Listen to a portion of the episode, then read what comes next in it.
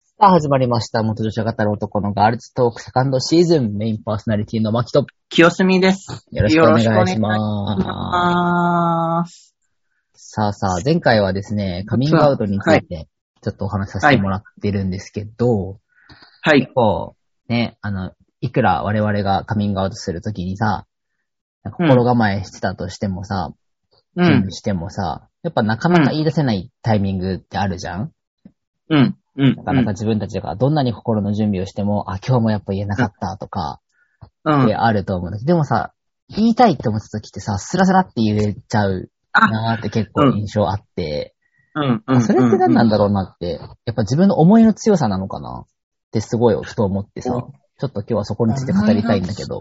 なんか、うん。あの、おそらく、うん。無意識のうちに、うん。いいタイミングを、こう、掴んでんだと思あ、言うタイミングってことう。言うタイミングとか、うんうんうんうん。うん。うん。うん。うん。うん。で、もし、言って、例えば、なんか、言ったけど周りが受け入れてもらえなかったとかってあるとするじゃん。うんうんうでも、もしかしたら、その、一回こう、拒否される。んうん。周りが理解してくれなかった、受け入れてくれなかったっていうのも、その人にとってはもしかしたら必要な時間かもしれない。あー、なるほどね。うん。で、受け入れられなかった結果、うんもう一回自分をこう、見てみる見と直か、すというか。うん見つめ直すとか。で、その、う、うまくいったひ、うまくカミングアウトがうまくいった人は、うん。そのまま流れていくと思うけうど、んううまくいかなかった人はもう一回立ち止まって、ん。うん。こう、自分を振り返って、うん。で、もう一回相手を、こう、説得じゃないけど、うん。こうする時間が必要になってくるじゃん。うん。うん。うん。で、相手を、こう、理解してもらうっていうか、まあ理解できないかもしれないけど、理解してもらいたいとか、うん。こう、受け入れてほしいっていう風に、頑張ってこう、話をしなきゃいけなくなるじゃんうん。うん。うん。で、頑張ってはし話をするためには、自分のことをこう、表現しなきゃいけないじゃん。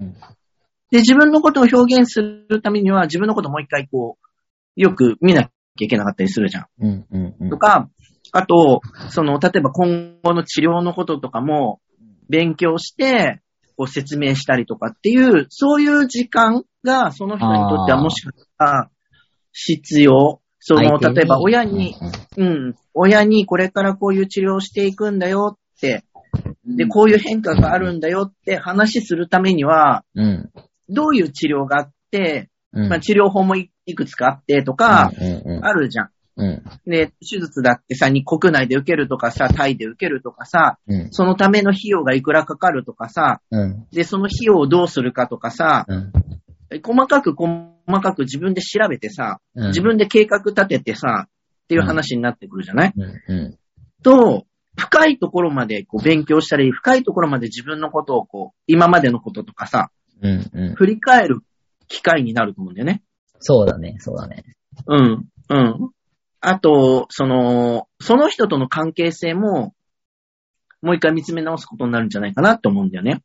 あうん。あのー例えばさ、親が反対してますっていう、その反対の裏側にね、ー。うん。親は、その、し世間体を気にして反対してるのかは、いはいうんうんうん、僕らの行く末を心配して反対してるのか、うんうんあるいは治療をすることによっての体への負担を心配してるのかって、うんうんあの、一口に反対受け入れられられませんって言っても、いろいろあるじゃん。ほんとそう、ほんとそうん。だから、そこをこうじっくり、う。うん。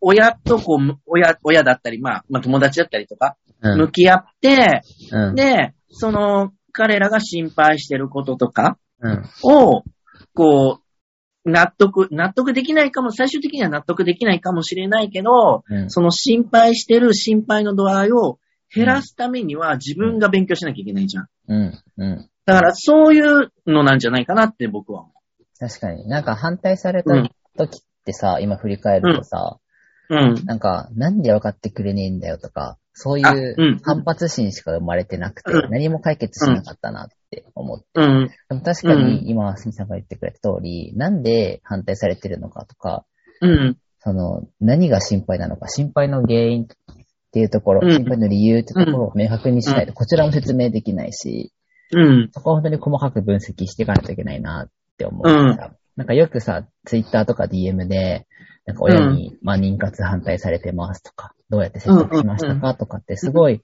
質問を受けるんだけど、でも反対されてる理由なんてさ、人それぞれじゃない。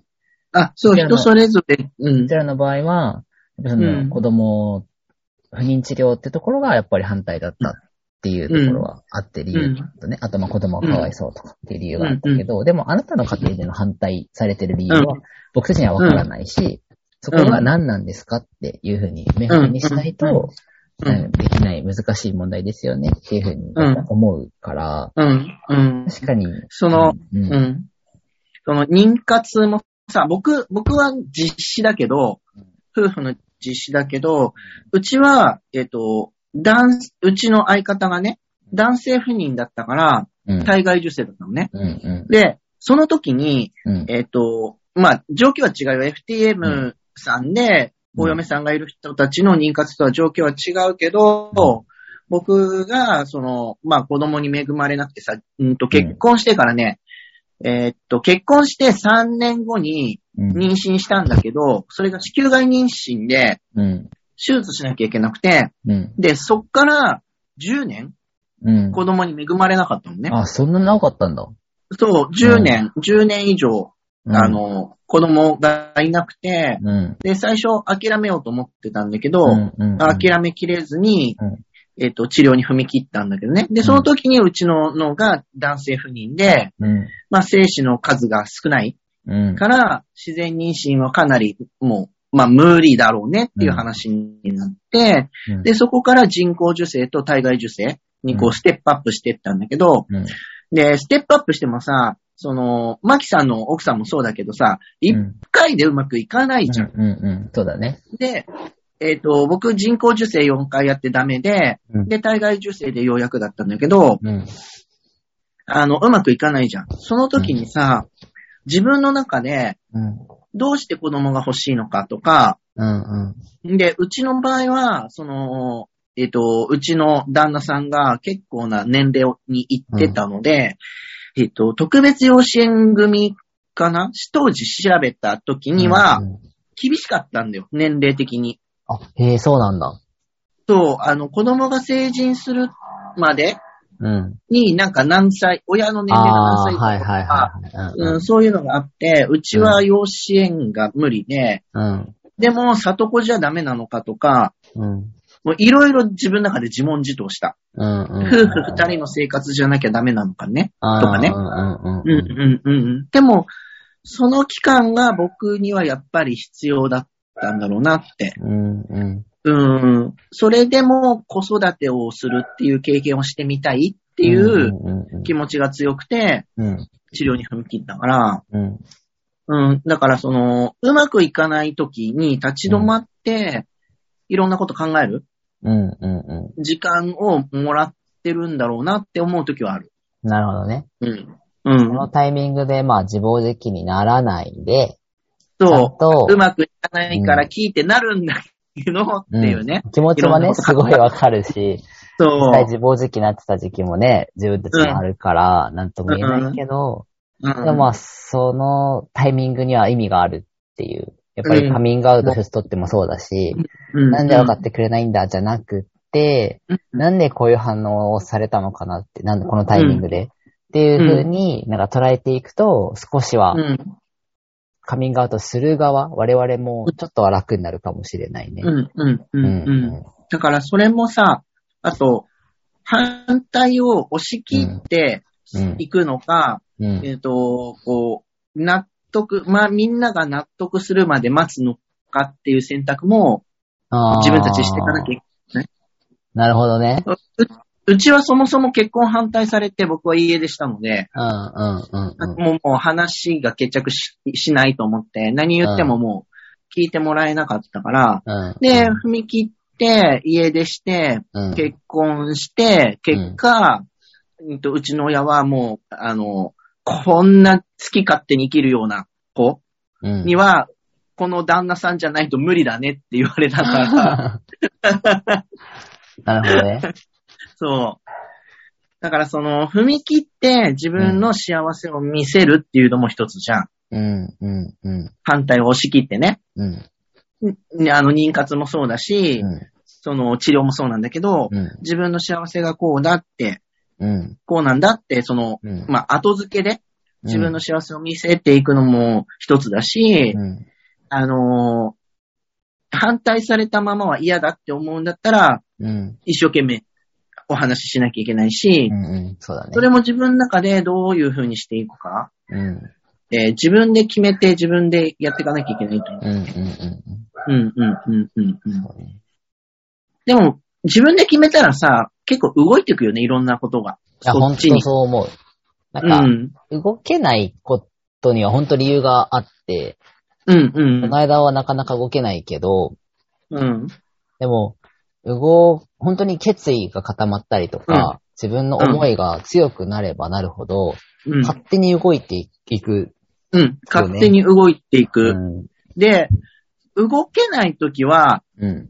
無理して動かなくてもいいと思う。んんうん。それも確かに一つの手段だ多よ分、うねん、そういうタイミングじゃない。うん、うん、そうだね。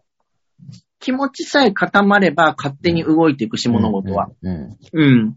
で、その、動、物事が動かないからって焦る必要はないうん、うん、うん。うん、もう、もう僕、何回も何回も言ってるんだけど、僕、年40超えてからさ、うん、ホルモン投与始めたけどさ、今、カンパスしてるじゃん。うん。でも、その、治療始めたら戻れないから、うん、うん。迷ってるんだったら、あの、まだね棚上げしといても、ううん。そうだね40超えても大丈夫だから、うん、うん、うん、いけるから、うん。治療はね。いつでも、やろうと思えば治療はいつでも開始できるから、ただ開始してしまったものをうん、取り戻すことはできないから、うん、うん、迷ってるんだったら焦らなくていいうん。そうだね。うん、と思う。うん。うん。そうなんだ本よ当ね。にカミングアウトとかね、治療のタイミングとかだけじゃなくて、それって人生すべてにおいて言えることだと思うから、いろいろ転職だったりとか、う家ん。族結婚だったりとか、うん。ね、いろんな本当にタイミングでね、そう言えることだと思うから、なんか我々もこれから、またいろんな経験値を積んで、 いろいろね、決断していけたらなと思います。ね、うん。ね、日々成長していけれたらうな、んと。思うんだけどね。うん。ちょっとなんか今日は人生観的な話になったけど、 うん。たまにはたまには、いいね。あ、でもいつもでも僕らちょっと重めだ確ね。かに、確かに多めな話になっちゃ 最う。近ね。うん。うん。 軽くはないけど。まあこんな感じで、だいはい今月か、今月の後半もうん、また話をしていけたらいいなと思いますので、ははいい、前半はこんな感じです。はい。はいメインパーソナリティのマキと、清澄でした。バイバーイ。はい。